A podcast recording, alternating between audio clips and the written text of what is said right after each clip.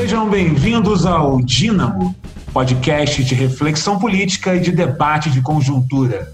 Fazem parte desse projeto eu, João Martins Ladeira, professor dos cursos de comunicação da UFPR, e meus amigos Jorge Chalube, professor de Ciências Sociais da UFJF e editor da revista Escuta. E aí, Jorge? Tudo bem, João? Tudo bem, Léo? Leonardo de Marque, professor da Faculdade de Comunicação da UERJ. E aí, Léo? Fala, João. Fala, Jorge. Tudo bom?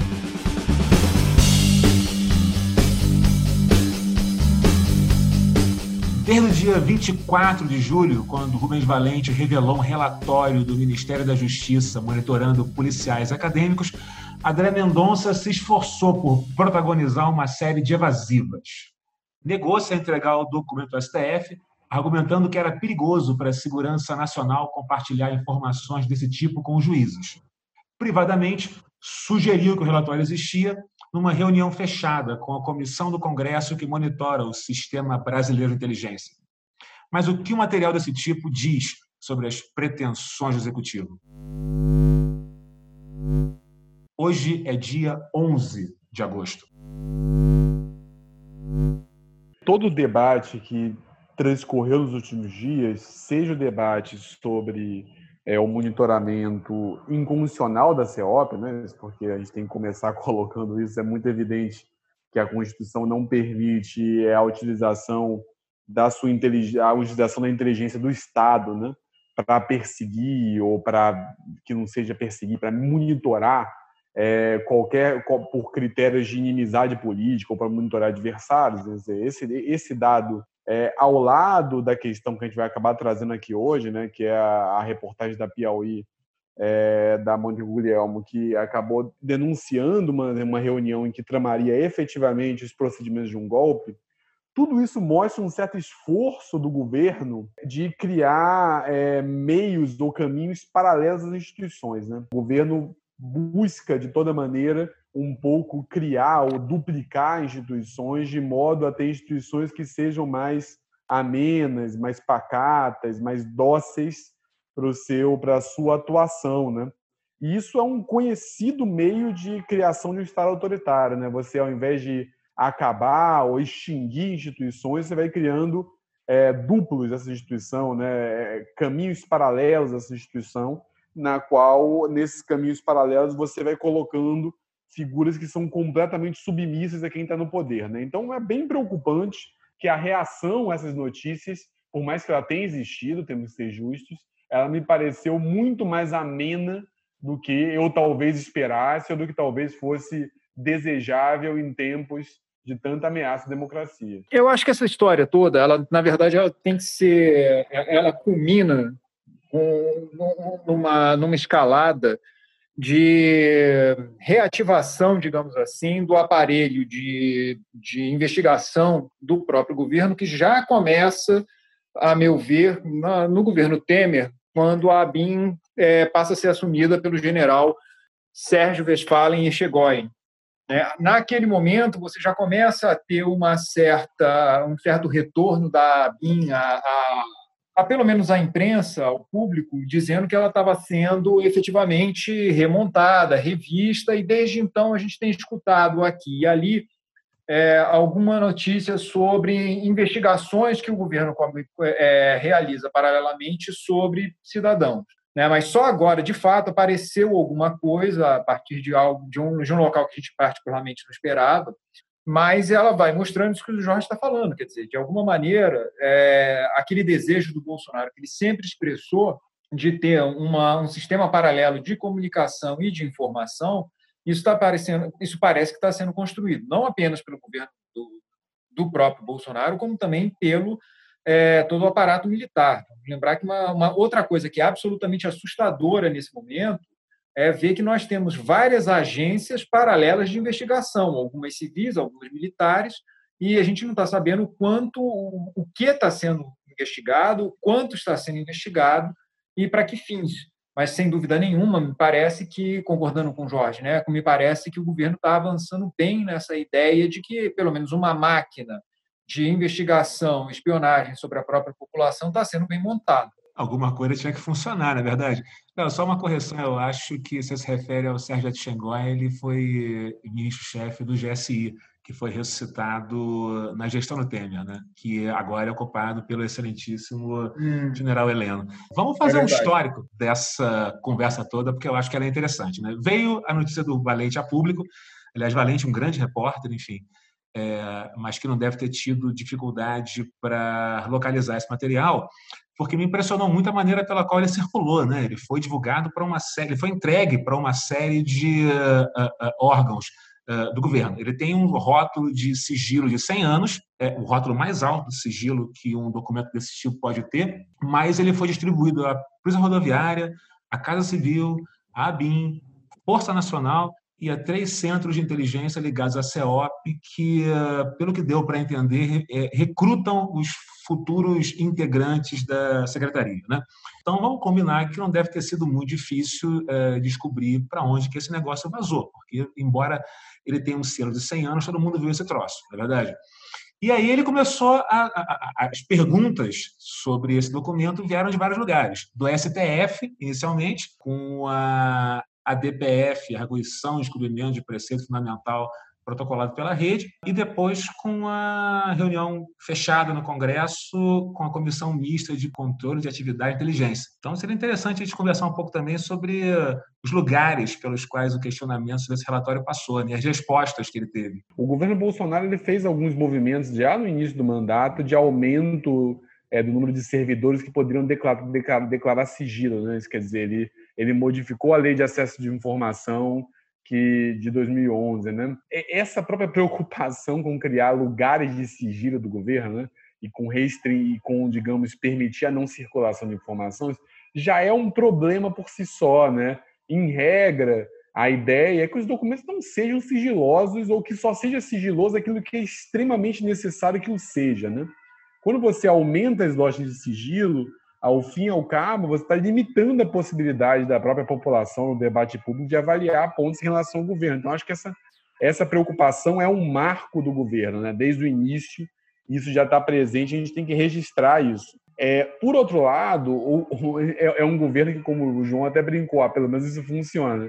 É um governo que tenta criar uma inteligência, por um lado, mas cujo líder do GSI, o general Heleno, divulga CPF dele no, no exame que ele coloca na internet. Né? Então, claramente, é, tem uma dificuldade de compreender a maneira como o Estado funciona, então acho que tem um aprendizado. O que é bom que esse aprendizado ainda exista, por um lado, mas gera um pouco de temor, porque uma hora as pessoas aprendem. Né? Então, uma hora, esse tipo de documento vai deixar de circular e deixar de um pouco chegar à luz do dia. E é um pouco temeroso esse movimento, né? Porque tem mais um ponto que a gente não colocou, né? Tem uma série de propostas do governo, também citando outro ponto que é relevante, de controle de opiniões de servidores em, em redes sociais, né? Quer dizer, o CGU está atuando com isso, tem notícias de que estaria sendo uma lei, uma, uma regulamentação por decreto feita para permitir é, para, digamos, tipificar essas punições administrativas. Então, o governo parece estar o tempo todo querendo atuar de outras maneiras perante seus adversários, né? perante é, é, colocá-los. Tudo isso sem uma ruptura explícita. Né? E aí, eu acho que é quase curioso por dois pontos. Assim. Quando estou falando de uma ruptura explícita, não estou falando, ah, não, não está tudo na normalidade. Não, não está. A gente está num cenário de caos, de ruptura democrática evidente mas eu estou falando, quando eu falo de ruptura explícita, só para me explicar aqui para o ouvinte, sem um golpe clássico, né?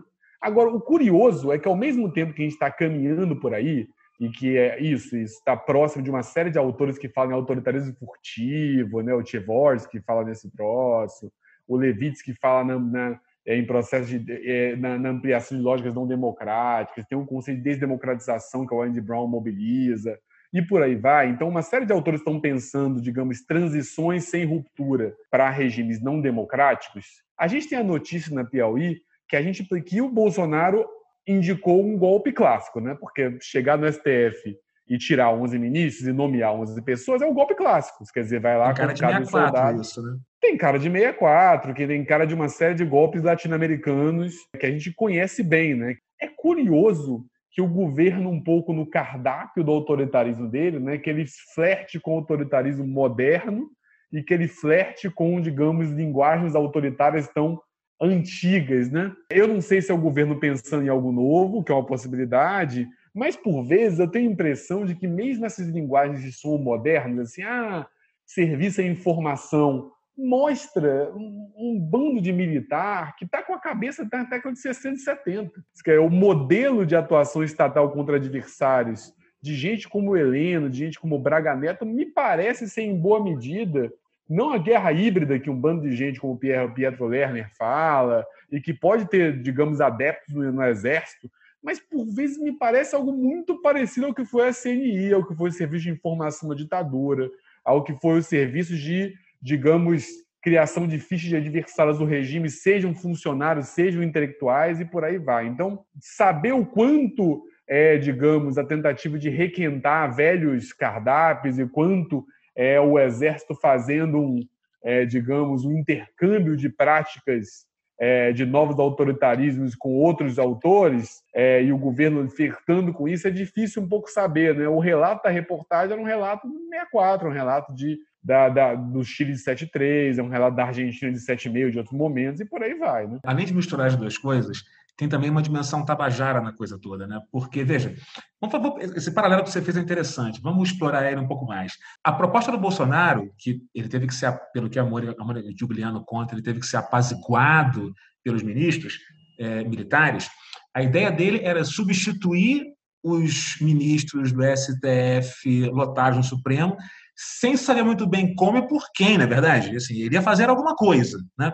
Ele não sabia muito bem o que ele ia fazer. Ele tinha o horizonte vago de que aquele gumbo é, de artigos da Constituição que os militares acham que justifica de uma certa maneira a autoridade dele, serviria para alguma coisa. Né? Aí, curiosamente, saiu aquele artigo do Ives Gandra é, alguns dias depois, mas isso, isso é o que parece, e a própria Mônica conta, tem uma certa história dentro do, do, do ambiente militar. Né? Eles acham a Constituição, de uma certa maneira, dá esse poder para eles. Eles acham isso, mas não sabem muito bem como fazer. Isso fica muito claro naquele relato daquela reunião. Eles não sabem, de uma certa maneira, se eles substituiriam aqueles juízes incômodos por outras pessoas e quais seria a origem desses outros futuros inteiros do STF, se eles seriam militares, se eles seriam civis, etc, etc. Eles também não sabem, de uma certa maneira, como é que você faz serviços de inteligência decente, não é verdade? Se a gente levar a sério aquilo que o Valente é, é, anunciou para a gente, esse relatório é tabajara. Ele é uma planilha de Excel com dois livros é, sobre o antifascismo, enfim, hum. com manifestação de rede hum. social. Claro, tem esse perigo de tanto experimentar, chega uma hora que você acaba aprendendo, né?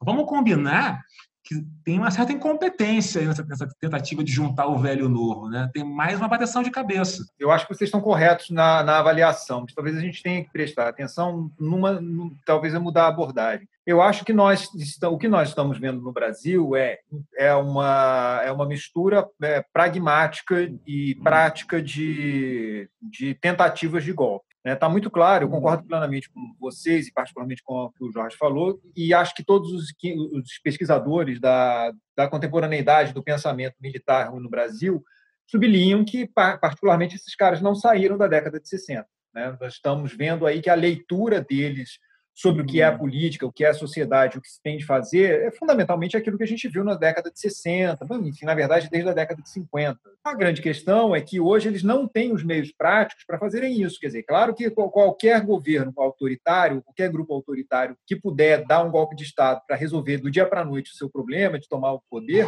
ele vai fazer isso. Como ele não pode, então ele vai fazendo um pouco a pouco de um lado e de outro. Mas me parece que esse viés autoritário não vem apenas de um centro, de um, de um centro do governo. Por exemplo, é tudo uma ordem deliberada do Bolsonaro. Mas o que me parece é que vários núcleos autoritários dentro do governo estão começando a desenvolver o seu próprio sistema de inteligência, que também é ainda mais preocupante. Nós temos certamente o grupo militar, que nunca parou de fazer seus relatórios, mas que está aí se colocando à disposição desse governo, e temos esses núcleos que são do, do próprio governo civil. Acho que, então, nós temos uma, uma miscelânea de instrumentos de, de pesquisa, digamos assim, mas a metodologia é a mesma, o objetivo é o mesmo. Né? Se, fechar aquilo que eles consideram como problemático dentro da democracia, que é a transparência. Né? E a partir daí, o que pode hum. acontecer, eu acho que fica muito em aberto. Né? Mas, é, de todo modo, já está muito claro que esse governo não tem as condições materiais necessárias para dar um golpe de fato. E essa matéria da Piauí demonstra. Se fosse o caso de chegar lá e resolver isso, ótimo, mas ele não tem nem as condições internas nem externas para fazer exatamente esse tipo de intervenção. Então, como é que você pode fazer? Bom, eles não sabem, estão testando, né, de alguma maneira. E acho que eles têm, têm avançado muito do que a gente já comentou em vários uhum. episódios atrás. Enquanto não tiver uma oposição hum. em várias, vários níveis que impeça o governo de seguir em frente com seus planos autoritários, o governo vai seguindo. Então, vamos, vamos, vamos ver números, enfim, que são interessantes. É, matéria do Aguirre Talento no Globo de maio, enfim, é, chamando atenção para a quantidade de relatórios de inteligência que foram produzidos no Brasil. Segundo a matéria, 1.272 produzidos entre 2019 e 2020, 951 em 2019, 300 em 2020 certo? É, um depoimento do ex-diretor de inteligência, de inteligência da PF, Cláudio Ferreira Gomes, durante aqueles depoimentos que o Celso Chimelo pediu para averiguar as interferências do Bolsonaro na produção de informação, o próprio diretor de inteligência narrou que esse número era incomum em comparação com outros anos, certo? Centro de Inteligência da Marinha, 221 relatórios em 2019, 62 em 2020. Centro do Exército, 183 relatórios em 2019, 30 em 2020. Inteligência do, do Ministério da Defesa, 90 ano passado, 44 esse ano. É um pouco impressionante, não é verdade? É, você, você, você mostra um movimento aí que é relevante, né? De, é, e um movimento que mostra um pouco uma perda de controle desse tipo de produção, né? É, isso quer dizer, se a gente teve um avanço, e é algo até para debater como se dá esse avanço, mas teve um avanço na própria loja de administração pública de transparência no último tempo, nos últimos tempos, que me parece a gente está caminhando no sentido diametralmente oposto, né? Quando agora, justamente para a gente tá, trabalhar com uma circulação de informações grande por outras questões, quer dizer, quando o mundo está preocupado em conseguir lidar com novas formas de não transparência e circulação de informação, parece que a gente está regredindo para o mundo pré-88, né? Mas eu queria, antes de comentar o ponto que o João levantou, que é bom, eu, eu queria não perder um ponto que o Léo fez. Léo, eu não sei, cara, você falou num certo momento assim, se o governo não deu o golpe é porque ele não pôde. Eu acho que em relação àquele momento, essa fala é perfeita. Mas eu acho que isso passa um pouco por a gente interpretar é, o que, que significa essa reunião, tomar a reunião pela reportagem da Piauí, né, com as quatro fontes é, não reveladas, é, tomando que a reunião foi exatamente como aconteceu na reportagem, não quero duvidar da reportagem, é claro, mas tomando um pouco aquela percepção, é um, um relato ali colocado, né, de que aconteceu ali.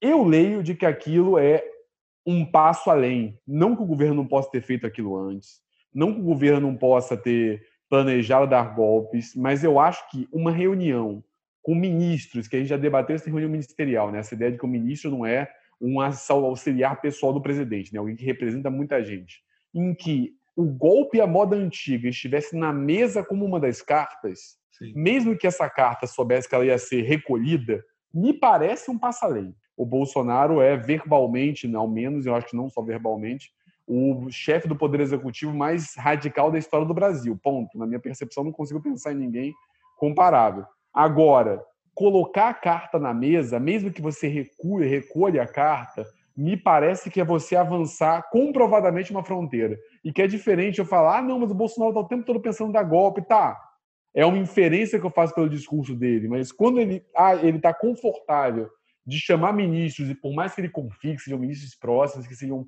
auxiliares deles nesses aspectos e colocar isso, me parece que é algo que demandaria uma resposta mais radical que foi dada, né? É, Sim, isso, isso, isso me... tinha, tinha os quatro militares, depois chegou o André Mendonça, chegou o chegou. advogado da EGU e isso não continuou. Exatamente. É conspiração aberta, isso. Eu acho que tem essa questão da conspiração aberta, e aí eu sinto um pouco você até colocou assim, ah, os especialistas militares colocam uma parte sim, mas tem uma outra parte que está muito preocupada em, em, em, ressalvar a novidade do Bolsonaro e ressalvar como ele é autoritário, apesar de algumas aparências democráticas.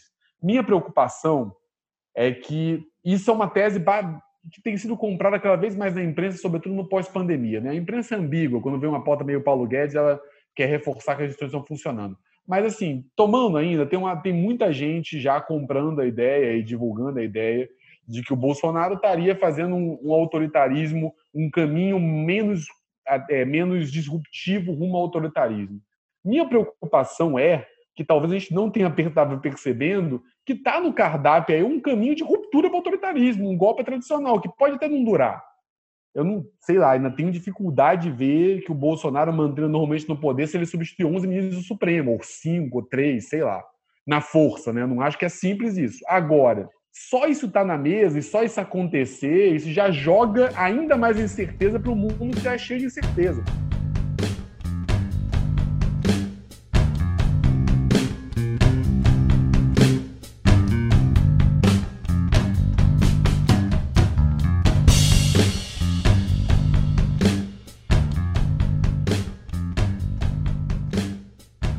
Esse tipo de reação já tinha que ter tido quando ele participou de, das manifestações em favor do fechamento do STF do Congresso. Quer dizer, ali, se você não tem uma, não, não, você tem uma, uma, uma, uma colocação explícita de que quer dar um golpe tradicional. Ele não conseguiu por, por uma série de motivos. A gente já discutiu isso em outros, outros programas. Né? Ele não tem o controle das tropas, nem os generais que estão com ele têm certeza do controle das tropas mesmo você tem divisões dentro do, do próprio exército sobre se, se deve seguir uma maneira tradicional latino-americana de intervenção no governo ou uma maneira norte-americana de intervenção no governo. Acho que hoje é isso que divide a questão do controle das tropas. Né? É, e concordo contigo que fazer uma reunião ministerial e propor isso é um passo além, mas esse passo além ele é um passo que está tá sendo dado há muito tempo. Né? E teria sido dado antes se tivesse condições. Então, eu, agora, em relação à questão do. do eu, eu, insisto que, em relação à questão do, da, do método dele, para mim, particularmente, o Bolsonaro é o menos inovador em relação às, às lideranças é, autoritárias no mundo. Né? Ele, porque, de fato, ele e quem está com ele, sobretudo no grupo militares, né, eles efetivamente pensam com uma cabeça tradicional. Se eles vão conseguir ou não, aí é um outro problema. A gente está vendo que na prática não tem conseguido. Então, eles vão fazendo vários outros métodos para, pouco a pouco, ir fechando aquilo que eles consideram é, é, é problemático dentro da democracia brasileira, que é uma a questão da transparência, a questão da decisão, a divisão do, da, das decisões entre legislativo, judiciário e, e o executivo. Né? Então, eu acho é nesse sentido que eu estou falando agora que ah, o grande problema hoje de tudo isso está acontecendo é porque, a, bom, pelo menos na minha visão, sei que o, senhor Rodrigo Maia não concorda com isso, mas as instituições já não estão funcionando há muito tempo. Só dele propor isso e nada está acontecendo, nenhuma, nenhuma revolta, seja popular, seja institucional, mais forte, é, significa que a coisa já está muito degringolada. A questão é meio que, bom, o que, que vai acontecer a partir de agora? Vamos olhar como é que essa estratégia de comer o Estado por dentro, enfim, é, vai acontecendo. Né? A maneira pela qual o André Mendonça respondeu a Carmen Lúcia foi preocupante, na é verdade. Ele tinha 48 horas para responder a demanda, a petição que ela fez, ele esperou até o último segundo, ele esperou dois dias para fazer isso, e quando ele respondeu, ele respondeu de um jeito tipo assim: olha, eu não posso entregar esse relatório para o STF, porque o STF vaza muitas coisas.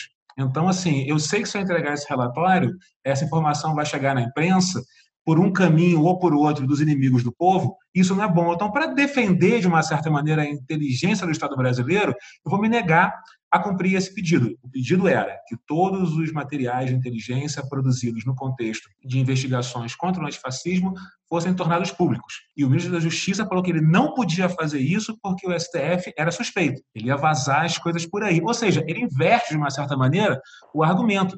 Ele diz que o outro é mau e que ele, de uma certa maneira, é um cara legal. Ou seja, a arapongagem justificada porque ela está dentro da lei e ter acesso a informações como essa é ilegal. Aí depois ele vai na comissão mista de eh, inteligência, que deveria ser a comissão que cuida desse assunto no governo, enfim, presidida pelo Nelson Trade e vice-presidida pelo Eduardo Bolsonaro, enfim, foi esperto o suficiente para se meter exatamente aonde é interessante se meter, ele foi lá e disse que ele não podia, de uma certa. Ele, ele foi lá, pediu uma reunião fechada, disse que o relatório existia, e a gente só ficou sabendo disso porque quatro parlamentares que não quiseram se identificar vazaram a informação para o. Nada disso é normal. Nada disso é normal, e, e aí, e aí eu acho que tem. É, esse é o ponto que eu acho interessante, que eu acho que está todo mundo ainda tateando e que a gente vai entendendo com o tempo, né? que eu acho que tem linguagem da década de 60 dos milicos, tem coisa nova de gente do entorno do Bolsonaro. A, a, sensação, sei lá, gente como Felipe Martins, gente como os próprios filhos, gente que conversa com o Steve Bannon, gente da Rede La Vista, gente que pensa é, uma atuação nas redes sociais, nada disso é década de 60, né? Mas é, a impressão com os milicos, sobretudo esses milicos que estão perto dele, é, os militares reforçam o clima da década de 60. Então, acho que tem um pouco esses dois mundos do governo. Né? Nos dois mundos, as instituições do pós-88 são tidas como ruins. Né? Ou ruins porque elas destruíram um mundo em que você preservava valores positivos, ou ruins é, nos dois lados, mas ou ruins porque elas não agem da maneira rápida que tem que lidar para lidar com a esquerda contemporânea globalista, que penetra todos os lugares, o comunismo gramsciano, que não opera mais o meio tradicional, o inimigo interno que está em todo lugar. Tudo bem, inimigo blá, interno é curioso, né? blá, né? Blá, blá, é, é, é o papo mais velho do mundo, que remete a 35, sei lá, remete para colocar um marco concreto, né? Isso quer dizer, a tentativa de levante comunista, derrotada no exército. Desde lá, o exército todo ano cultiva isso, e a coisa mais moderna do mundo, porque vincula no, o discurso do Steve Bannon, que vai dizer que não é isso, que o George Soros, que o Bill Gates são parte de uma grande conspiração global, que está nos livros Olavo, também do consórcio, como chama Olavo, né, que age que os bilionários, na verdade, são comunistas. Essas duas coisas colocam, né, e o governo dá a impressão, eu estava debatendo isso, né, é, que esse bolsonarismo é como se ele fosse uma colagem, né?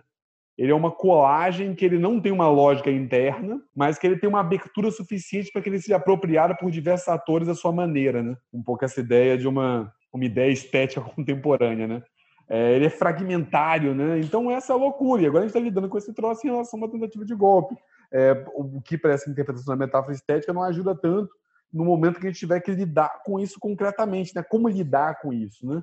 É, será que a gente consegue lidar com esse troço? Será que a maneira é, é, é atuar preventivamente contra contas via STF? É um perrengue né, que a gente está lidando. Tem um problema maior ainda quando você tem um promotor do Rio Grande do Norte pedindo para a GAECO fazer também o seu próprio relatório, enfim, com 60 e poucas páginas, que junta policial civil, policial militar, bombeiro, ou seja, você tem uma diversificação aí de pessoas, de uma certa maneira, querendo tomar parte da arapongagem, né? enfim, me refiro aí à informação que a gente teve de que, do próprio Rubens também, de que o IP do Rio Grande do Norte teriam, teve, tem um promotor que pediu uma coisa mais ou menos parecida.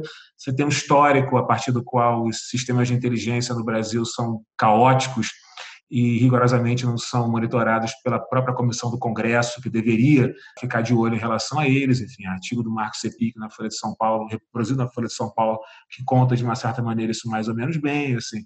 Tem uma série de coisas esquisitas acontecendo por aí. É, eu concordo que o bolsonarismo, como, tá, como chegou ao poder e tem se constituído até este momento, né, ele é bastante fragmentário, ele é flexível o suficiente para se aderir a um ou outro discurso, mais antigo ou mais novo. Mas o que a gente tem visto na prática do governo, eu acho que isso importa muito no que a gente está comentando aqui, é que o grupo dos militares tem tomado cada vez mais o próprio governo. Né? Eles já conseguiram expulsar vários grupos e personagens é, é, é, importantes dentro do, do governo, os superministros, faltando um ou dois aí para darem espaço é, aos militares, e, e, com isso, essa mentalidade de, enfim, 1900 antigamente, retorna com força. É, eu acho que esse é um elemento para a gente ficar bem atento, porque é muito provável que ele vá se reforçar nos próximos meses, daqui até o final do ano, sobretudo tendo a questão das eleições municipais aí colocadas como uma, uma, uma fonte de atrito com sobretudo o último dos super-ministros, que era o Guedes, né? que é o Guedes ainda. Né? Estou derrubando o cara aqui antes do tempo. É, wishful thinking, né? mas enfim, é, de qualquer maneira, é, eu acho que esse elemento é, é, é um elemento para a gente prestar atenção. E outro, sobre é, a forma de resposta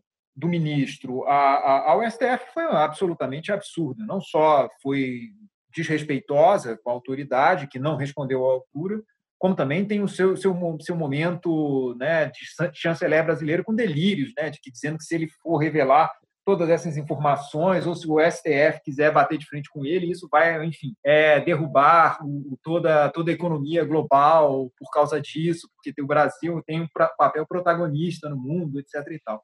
é de, um, de, uma, de uma loucura particularmente interessante ver isso. Eu acho que o ponto central aí é justamente no momento em que você não tem uma resposta institucional à altura para retardar ou para segurar esse tipo, prevenir esse tipo de, de atitude, cada, cada autoritário no seu cantinho vai requisitando a sua, o seu protagonismo. Não vai ser muito complicado, muito difícil ver isso se repetindo em vários locais, em nível seja estadual, seja no nível municipal. Chama a atenção de quem, enfim, de, de quem foi monitorado e como, né? Enfim, é, você tem que ter uma certa pretensão assim para fazer um dossiê sobre Paulo Sérgio Pinheiro, Eduardo Soares, na verdade, figuras indiscutíveis na reputação deles.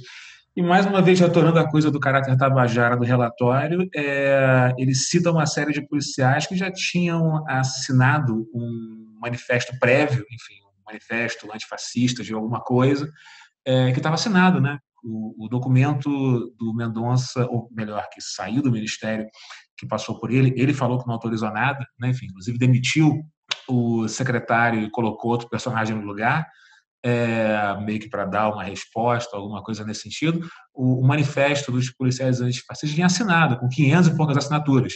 E, curiosamente, tinha, quase, tinha 500 e poucos nomes no, no dossiê. Então, dá para imaginar de uma certa maneira, da onde eles vieram. A CEOP também é uma coisa engraçada, né? porque ela foi criada pelo Moro por um contexto completamente diferente, inclusive auxiliou na transferência de criminosos do PCC é, para o Presídio Federal de Brasília.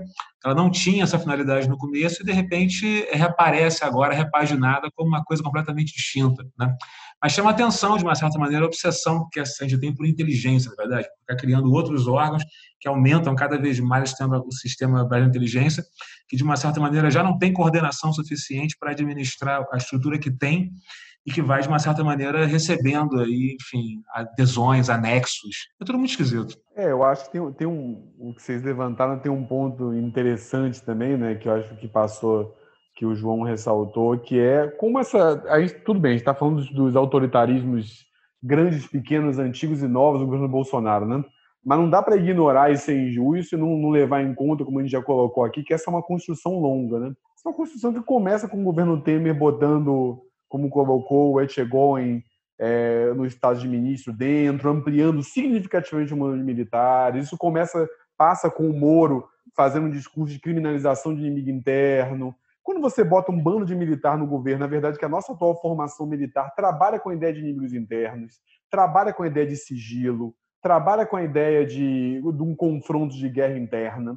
É quase que inevitável que você comece a ter lugares é, mais opacos, né? que a opacidade ganhe lugar na máquina pública. Né?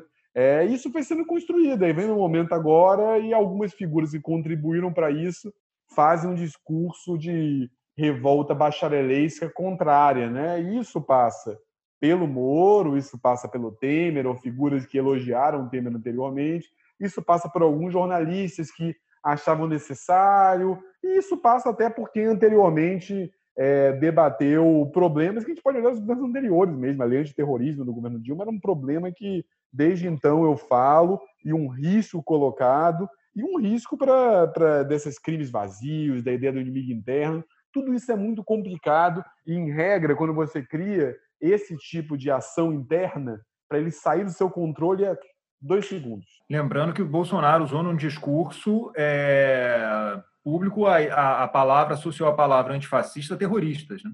Sim, dias depois, né? Enfim, dessa Isso. conversa toda. E só para só pegar, não deixar passar esse comentário, João, de que nós, temos, nós, nós estamos com várias é, agências de informação que não são coordenadas, mas isso é um outro plano clássico de governos autoritários. Você cria a sensação de que você está sendo observado por alguém. Se você centraliza, fica mais fácil de você, de qualquer outra força, ou neutralizar ou pelo menos estar atento a um nível, a um, uma determinada agência de vigilância. Agora, quando você tem várias, você cria uma paranoia que é difícil de você controlar dentro do, do, dos instrumentos democráticos é, normais.